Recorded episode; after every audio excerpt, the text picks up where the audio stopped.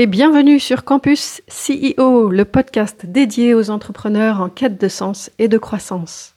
Parce qu'à l'ère du digital et de l'isolement, nous croyons plus que tout en la force de l'humain et du collectif. Nous nous sommes réunis à cinq Thierry Merchiol, Christelle Chazel, Gérald Rocher, Patrice Irénée et moi-même, Christelle Rigolier, pour lancer ce podcast Campus CEO. Et bonjour à tous pour ce nouveau numéro de Campus CEO, aujourd'hui dédié au livre de Peter Thiel de 0 à 1. Euh, Thierry, tu veux nous faire une petite intro? Oui, volontiers. Donc en fait, c'est un livre que j'ai découvert assez tardivement, euh, qui a été écrit euh, en 2014 par Peter Thiel. Peter Thiel, c'est le cofondateur de PayPal. D'ailleurs, il était au tout début de, l'aventure PayPal et Elon Musk l'a rejoint tout de suite après. Et, euh, euh, Peter Thiel, il est aussi investisseur euh, dans les premiers temps de Facebook, de LinkedIn, de Palantir. Et d'ailleurs, il est toujours au bord de, de, Facebook. Donc en fait, le livre de 0 à 1, il a écrit son retour d'expérience, les grandes lignes de sa réussite. Et en fait, il y a un leitmotiv là-dessus, c'est que pour réussir, d'après lui, il faut savoir passer de 0 à 1, c'est-à-dire passer de, de rentrer dans de la rupture, notamment grâce à la technologie, plutôt que de passer de 1 à n, de passer de 1 à 2, puis 3, puis 4, sur une amélioration continue. Et il dit que euh, finalement, les vraies grandes révolutions et innovations, elles se font en passant de 0 à 1. Voilà pour l'introduction. Yes, merci Thierry. pour imager, pour euh, la métaphore que j'aime bien pour imager ce, ce, concept de 0 à 1 ou de 1 à n, euh, l'ampoule de Thomas Edison, c'est de, de 0 à 1, c'est une incrémentation, c'est quelque chose d'amélioration vraie. Et quand l'ampoule est disséminée dans le monde et que la mondialisation, c'est de 1 à n. Oui, d'ailleurs, il y a une notion très forte euh, qui, moi, m'a beaucoup marqué dans ce livre, c'est la notion de monopole. Mm. Et euh, il parle de, capitalisme et de concurrence, et que la concurrence dans le capitalisme a tendance à tirer vers le bas, euh, pour des raisons économiques, hein, parce que plus il, y a, de concurrence, plus la marge euh, financière est faible, alors que si on crée un monopole, même un monopole sur un petit secteur, là, on peut avoir des marges très importantes et qui donnent les moyens. Et cette notion de monopole et de moyens disponibles pour un monopole pour évoluer est très intéressante. Et d'ailleurs, Patrice, on rejoint la notion d'océan bleu. Oui, c'est à ça que je pensais, oui, tout à fait. L'océan bleu, c'est l'océan où on est seul, par opposition à l'océan où il y a tous les piranhas, qui est rouge, puisque tout le monde s'entretue et se déchire. Et ce que je trouve intéressant justement sur cette logique de monopole, c'est qu'en effet, c'est une vision positive euh, du monopole qui est, euh, je trouve, assez différente de ce qu'on a appris euh, il, y a, il, y a, quelques années au final parce que euh, il a enfin, j'ai l'impression qu'il faut, il faut dominer un marché, en fait. Et c'est pas tellement le monopole qui écrase, c'est le fait de dominer un marché et, euh, et, d'arriver sur ce marché, d'avoir cette capacité à s'imposer, qui fait que derrière, ça donne des moyens financiers, euh, une posture sur le marché euh, qui donne une, une, image de marque et pour ça, il, faut justement avoir une rupture technologique pour le faire, parce qu'on ne peut le faire que, euh, que via cette méthode-là. Et, justement, ce monopole, pour moi, j'aurais presque pas utilisé le terme monopole, en fait. Oui, oui. Parce moi, j'aime bien la. Pardon, j'aime bien la question qui, qui l'amène au monopole, c'est quelle est la vérité que personne ne partage avec vous? Et euh, je la trouve assez puissante cette question et je me la suis posée. je sais pas vous, vous avez trouvé des réponses? Elle est très très dure, hein elle est dure et en fait c'est une question qu'il pose dans les entretiens de recrutement. Oui. Euh, c'est, ça m'a interpellée en fait et, et, et, ce qu'il a l'air de dire, c'est que, enfin en tout cas ça m'a aidé, c'est qu'il il renverse la question pour pouvoir y répondre en fait. Euh, où euh, tu regardes avec quoi tu es d'accord euh, sur toutes les vérités fondamentales, et puis après, petit à petit, tu arrives à euh, ce sur quoi tu n'es pas d'accord. et on arrive sur la, notion du secret, en fait. Où il, où parle de, en fait, euh, quel est votre secret ou quel est le secret qui, qui va vous permettre de, de créer cette, cette, rupture. Donc, euh, quel secret la nature ne vous révèle-t-elle pas? Il donne des pistes pour aller chercher, par exemple, ou quel secret les autres ne, ne nous révèlent-ils pas? Et j'aime beaucoup euh, cet aspect-là où, en fait, il dit, on est assez normé dans, dans nos enseignements, on, on nous apprend la physique, on nous apprend les mathématiques, on nous apprend, etc. Mais par exemple, on nous apprend pas grand-chose au niveau nutrition. Et il y a peut-être peut-être beaucoup de choses à faire dans, dans ce milieu-là, et euh, ça, peut être aussi des domaines à explorer pour euh, chercher euh, chercher des ruptures. Et, ensuite, le, point que je me pose aussi quand même quelque part, c'est que ce, livre, il, s'adresse d'abord à, des startups, j'ai l'impression quand même, euh, sur euh, sur sa modèle de création, sur son etc. Parce que il parle vraiment des, des fondations. Je ne sais pas ce que vous en pensez par rapport à ça. Oui, oui, c'est. Enfin, en tout cas, sur la version que j'ai, qui est en anglais, c'est Notes on Startup or How to Build the Future. Et c'est vrai que dans la version française, ils ont enlevé ce note sur les startups. Et en fait, c'est euh, l'origine du bouquin, c'est un étudiant qui prenait des notes. Enfin, je sais pas si ça le dit ça dans la version en, français. C'est dit. Ouais. Et du coup, il a repris les notes et les a améliorées. Donc, euh, moi, j'ai noté euh, neuf points principaux du bouquin. Euh, donc, vous avez déjà parlé du, de la question du monopole et du coup, la, la part de marché qu'on qu prenait et que il valait mieux commencer du coup par une niche, quelque chose euh, où on allait prendre un mono monopole même sur une toute petite partie pour grossir ensuite. La durabilité, la question mmh. à se poser, est-ce que la position est défendable dans 10 ans ou 20 ans? Euh, après, il parle euh, de l'ingénierie, capable de créer une techno de rupture. Parce que lui, il est vraiment, très, enfin, son bouquin, il est très orienté techno quand même. Le, pour lui, la solution de passer de 0 à 1, c'est utiliser la, la techno. Euh, après, il y a la question du, du timing, time to market, est-ce que c'est le bon moment?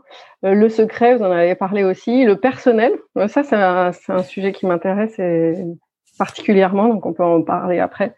Euh, la bonne équipe et, comment, euh, enfin, voilà, c'est un peu comme on l'avait dit déjà dans le premier bouquin, euh, de faire rentrer à bord du bus. D'ailleurs, il y, a, cette notion-là aussi de faire rentrer à bord du bus euh, les bonnes personnes. La distribution, c'est bien d'avoir les moyens de produire, mais il faut avoir les moyens de vendre.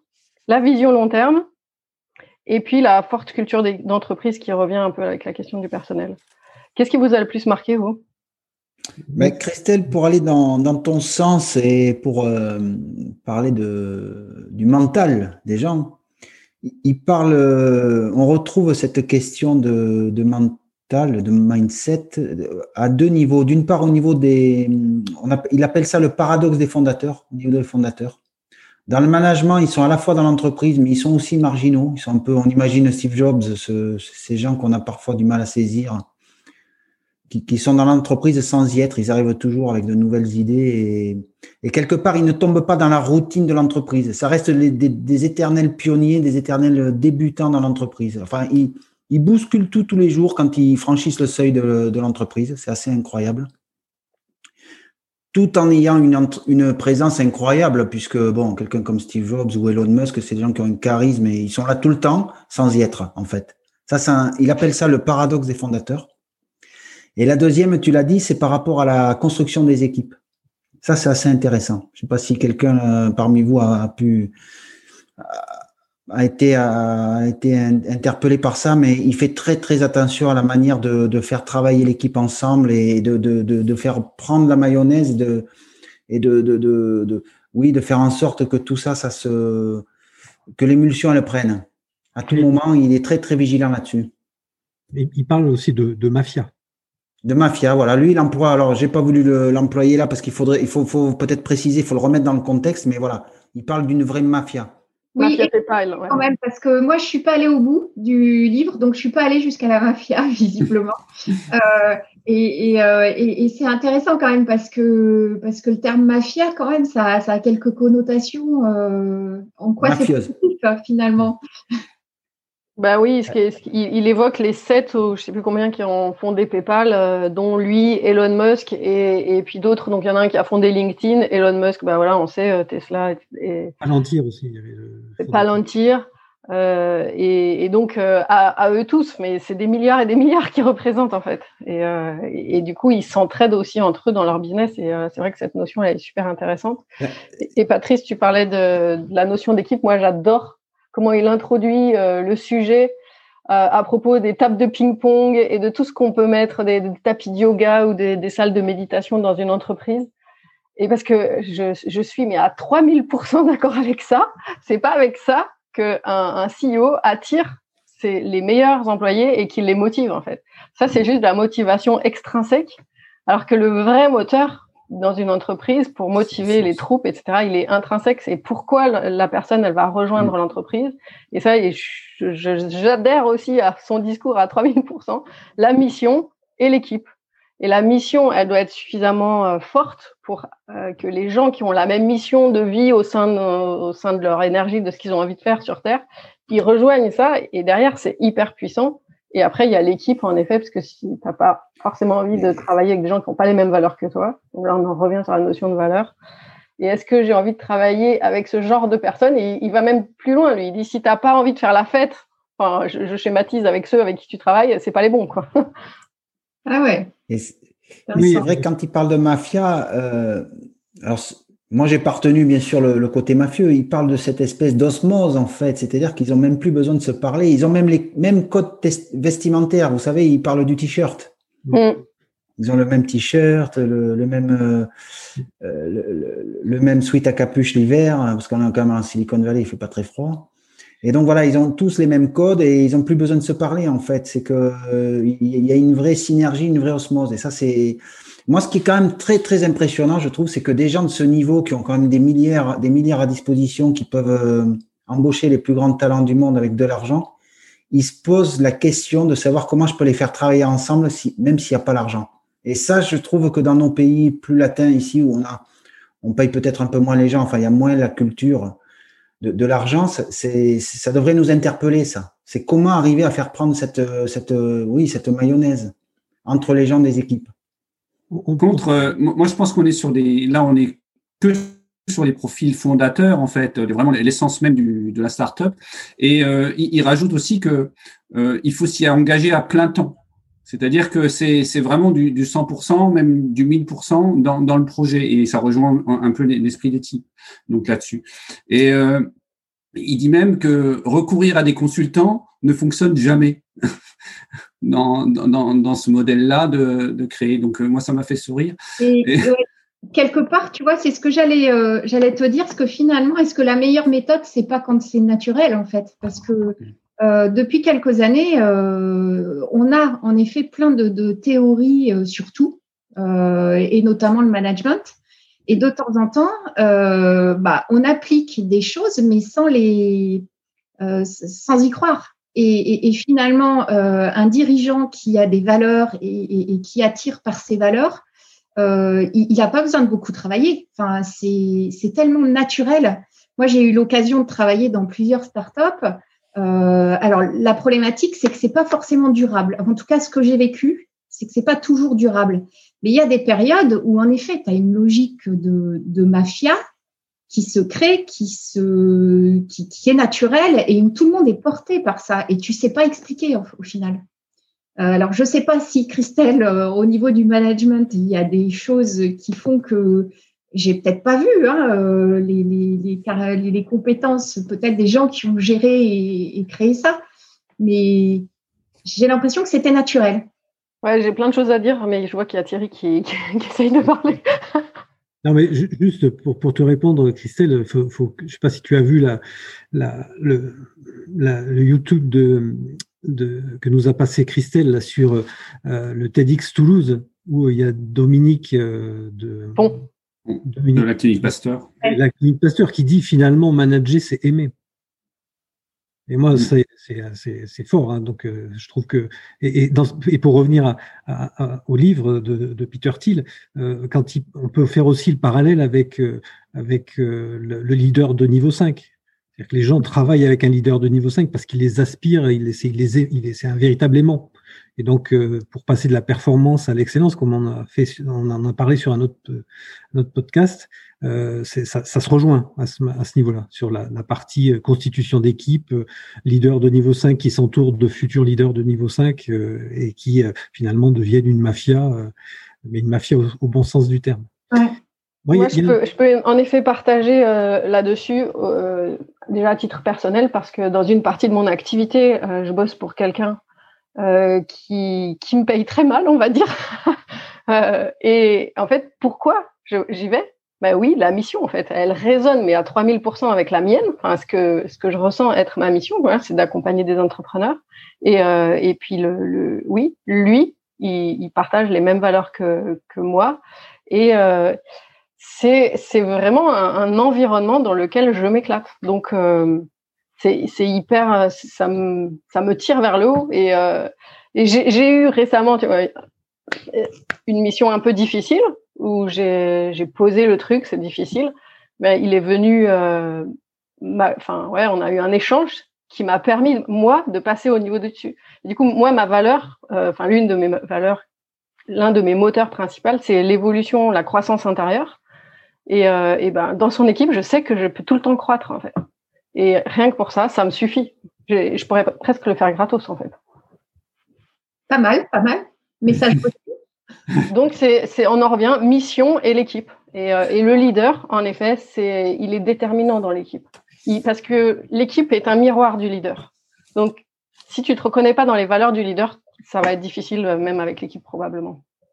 Et, et, et, je te rejoins, Christelle, euh, sur le fait que euh, ces phases, c'est dans des phases en fait. C'est pas obligatoirement sur la durée. C'est euh, il y a une phase où il va où il va être très bon euh, dans le développement par exemple, et puis dès qu'on va passer dans, dans, le mode opérationnel, il va peut-être falloir changer de leader parce que c'est plus la même c'est plus la même mentalité qu'il faut avoir, c'est plus les mêmes personnes, etc. Oui, alors moi je l'ai vécu chez WICID, hein. j'ai créé mmh. WICID avec Nicolas Serres et clairement il y a eu une équipe de création et il y a eu une équipe de développement et ce sont pas les mêmes ce sont pas les mêmes parce que c'est pas les mêmes compétences, c'est pas le même euh, le même risque, ce sont pas les mêmes équipes. Et donc, euh, moi, je suis assez convaincu, euh, même quand j'accompagne des, des, créateurs d'entreprises chez, chez Nubo, on, a ce discours-là en disant attention, les équipes initiales sont rarement les équipes finales. Ouais, c'est ce qu'on disait dans le dernier podcast où on interviewait Thierry. Donc, euh, s'il y en a qui veulent l'écouter, c'est vrai que c'est, j'ai trouvé cette notion très intéressante. Mm. Il y en a qui sont là euh, au début pour créer et, d'autres qui sont là plutôt pour euh, le côté opérationnel, pour construire sur la durée. Je trouve ça super intéressant. Par contre, les, les phases de transition sont dures à vivre. Hein. Oui. Elles sont rudes hein, quand même. Euh, il faut les anticiper. C'est pour ça qu'il faut, il faut anticiper. anticiper. Il y, a, il, y a ouais. il y, a, un point qui m'a bien beaucoup plu dans ce livre, c'est l'histoire d'Amazon. Pourquoi, pourquoi Jeff Bezos il a appelé sa société Amazon? Euh, il a appelé Amazon parce que c'était c'est le lieu de la biodiversité euh, maximum euh, sur Terre. Et lui, il avait déjà en tête cette, cette notion de biodiversité pour sa société. Alors même s'il a commencé sur un, monopole sur la, la vente, pardon, la vente de livres rares, euh, et là il est devenu un monopole. Après, il l'a fait plutôt avec euh, des, des, vidéos, des CD, des choses comme ça. Et puis, euh, et au fur et à mesure, il a élargi, il a, il a augmenté la biodiversité d'Amazon et il l'avait déjà en tête. Il l'avait déjà en tête euh, au tout début et ça fait euh, l'aventure d'Amazon, ça fait 27 ans, hein, je crois, Gérald, que ça, que ça existe. Euh, mm. et, et, que finalement, il a, il a rendu ça durable, mais qu'il l'avait déjà en tête au départ. Oui, et puis l'étude de cas euh, au, départ euh, du, modèle économique euh, montrait que c'était pas du tout rentable et que bon les financiers ils, avaient mis de l'argent mais après au bout d'un moment ils, ils, osaient plus partir mais parce que mais mais c'était très limite quoi. Ils, ne voulaient pas être le premier à partir mais c'était pas du tout rentable au départ Non, ça a mis dix ans avant d'être rentable. Mm, mm. plus de dix ans. Et est-ce qu'il y a des, des points sur lesquels vous n'êtes pas d'accord avec lui? Moi, il y en a. ah, vas-y, dis-nous. Eh ben déjà, il dit, enfin, il fait passer l'idée qu'il est nécessaire d'inventer quelque chose pour euh, créer une de ces entreprises. Et en fait, je ne suis pas d'accord déjà avec ça. Euh, il, dit il y a tout le temps quelque chose à inventer, mais moi, je crois que il n'y a pas que l'invention, quoi. Alors ça, déjà. Euh, et puis ce que tu as cité tout à l'heure. Attends, attends, Christelle, parce que pourquoi tu dis ça? Je ne comprends pas ce que tu dis en fait. Euh, bah, lui, ce qu'il dit pour passer de 0 à 1, il faut une invention, il faut un saut technologique, il faut euh, une, une, une, disruption. Oui, mais c'est ça qui va faire que ta startup, elle va, euh, elle sera toujours là dans 10 ans, dans 20 ans et qu'elle va progresser. Mais quelque part, tu vois, moi, c'est une des phrases que j'ai retenues du bouquin que j'ai beaucoup aimé, où je l'ai, je pense que je l'ai, euh, je l'ai interprété différemment. Ah, vas-y tu vois, qui était que ce qu'il dit, il dit les gens qui réussissent euh, savent créer de la valeur là où c'est le plus inattendu. Et là où il n'y a rien en fait. Et donc, tu vois, c'est être capable d'aller se positionner sur euh, des besoins futurs que l'on ne connaît pas. Euh, et, donc là, il y a bien création. Ok. D'ailleurs, D'ailleurs, il dit que la prochaine grande innovation, ça sera ni un réseau social, ni un système de paiement, ni une plateforme de e-commerce.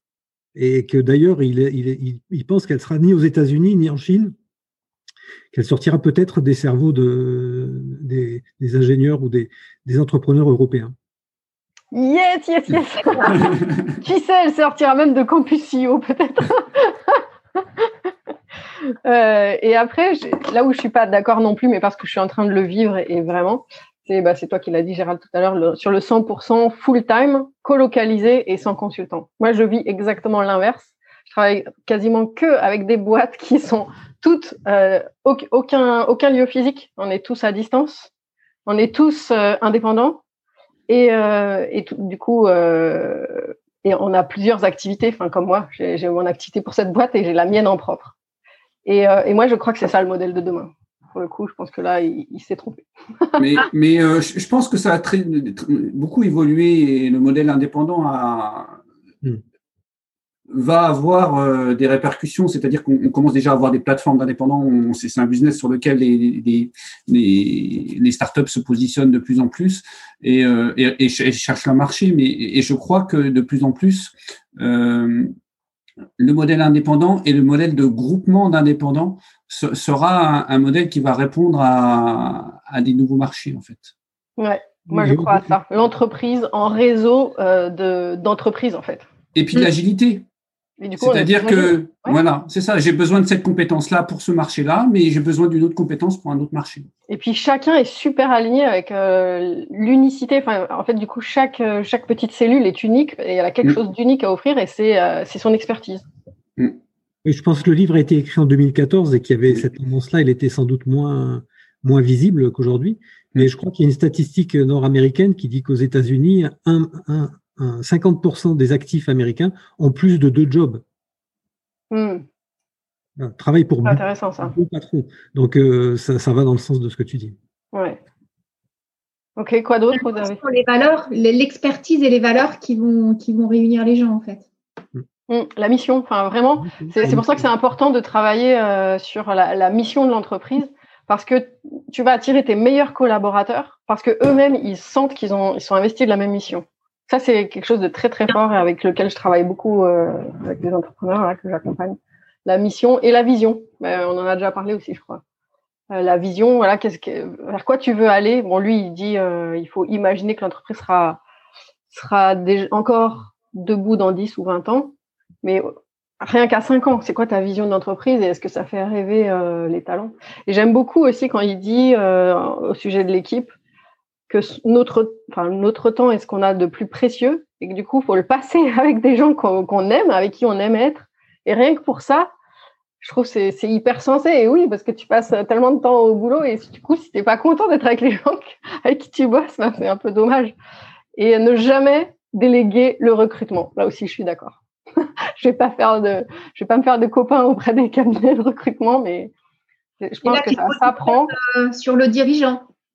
Pardon? Euh, tu, te positionnes en tant que dirigeant, ne jamais déléguer.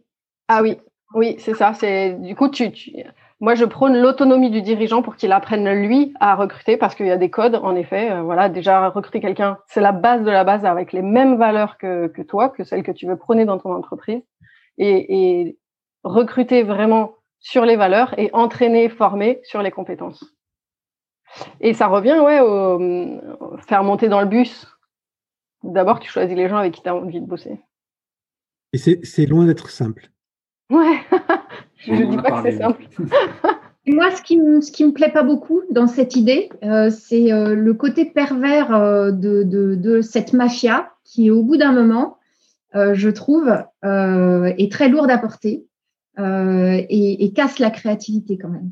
Parce que, parce que, alors peut-être que c'est pas ça que j'ai vécu, mais je l'ai vécu dans une structure où, en effet, tu as une impression de mafia, c'est-à-dire que tout le monde se comprend, tout le monde euh, euh, travaillent ensemble, euh, voilà. Mais, mais à la fin, il y a, il y a tellement des habitudes qui se sont prises euh, qu'il n'y a plus de créativité, il n'y a plus de, vraiment de diversité, et, et que finalement, tu arrives le matin, tu as l'impression que ta journée, elle ressemble à celle d'hier.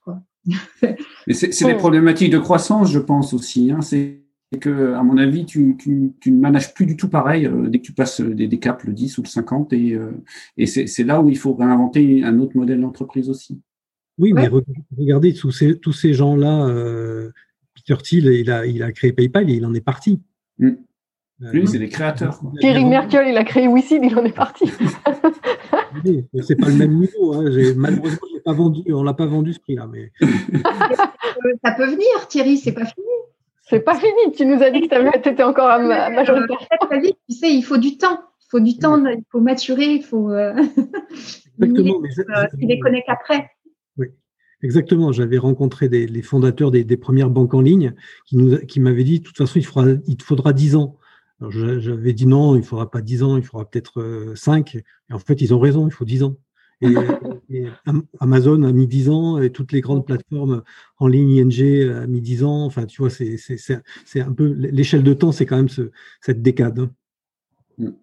Est ce que tu disais, Christelle, ça me fait penser un peu, enfin, je sais pas, ça m'a fait penser à comme de la consanguinité, euh, c'est-à-dire au bout d'un moment, en effet, si tu travailles trop en, milieu euh, fermé avec les gens qui sont exactement comme toi, en effet, euh, tu vas avoir besoin de diversité pour ouvrir. Mais si, enfin, théoriquement, ça n'empêche pas, en fait. Les, mêmes valeurs euh, vont pas, devraient faire que c'est pas euh, le même pédigré.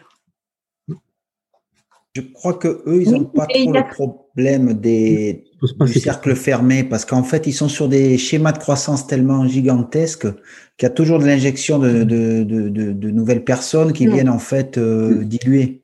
C'est vrai. Le temps qu'ils recréent, on va dire, leur réseau et la mafia, on a re-embauché. Euh, j'ai vu que Google va embaucher l'année prochaine des milliers de personnes. Bon, il y a toujours une arrivée de, de, de, de sans frais euh, très, très régulière. J'ai rencontré un, des business développeurs de, Facebook, c'était un Français.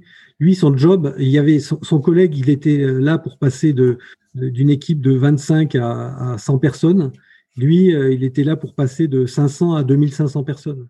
la, problématique n'était pas la même, hein, clairement. Mm. Et, d'ailleurs, il m'avait, ça j'avais halluciné. Son premier problème, c'était de trouver des immeubles où il y a assez de, toilettes pour que les gens passent pas, passent pas des, heures à passer d'étage en étage pour trouver des toilettes libres. C'était hallucinant, hein, son problème, ces problématiques de croissance et de recrutement, parce que recruter tout ça en un an, hein, donc recruter 2000 euh, personnes en un an, on n'imagine pas ce que ça peut être.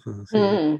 Donc du coup, du coup, c'est toujours en mouvement ces boîtes-là. Donc ça se pose moins dans, de, du fait que ça que, que, ça, ça, plafonne. Hmm. Très bien, très bien. Après, moi, j'ai bien aimé la, notion entre propriété, possession et contrôle. Et c'est euh, alors euh, propriété, c'est qui possède les titres. La possession, c'est qui dirige, et le contrôle, c'est qui pilote formellement les affaires de la société.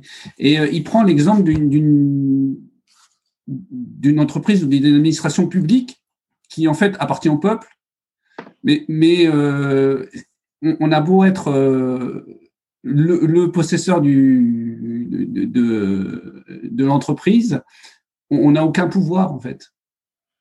Et, donc, euh, il y, a, une notion entre les actionnaires et euh, le dirigeant et, euh, et, le président, par exemple. Et, et, et moi, j'ai trouvé ça, ce parallèle intéressant parce que, en fait, celui qui dirige, c'est quand même celui qui est, qui est aux commandes de là-bas. C'est quand même le directeur.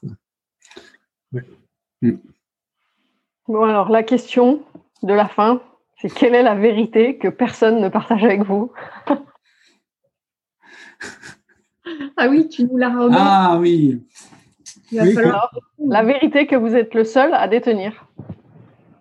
Il y a un peu d'introspection à faire et puis, euh, aussi de, de- d'être aux aguets, hein, d'être aux aguets de, d'opportunités quand même, malgré tout.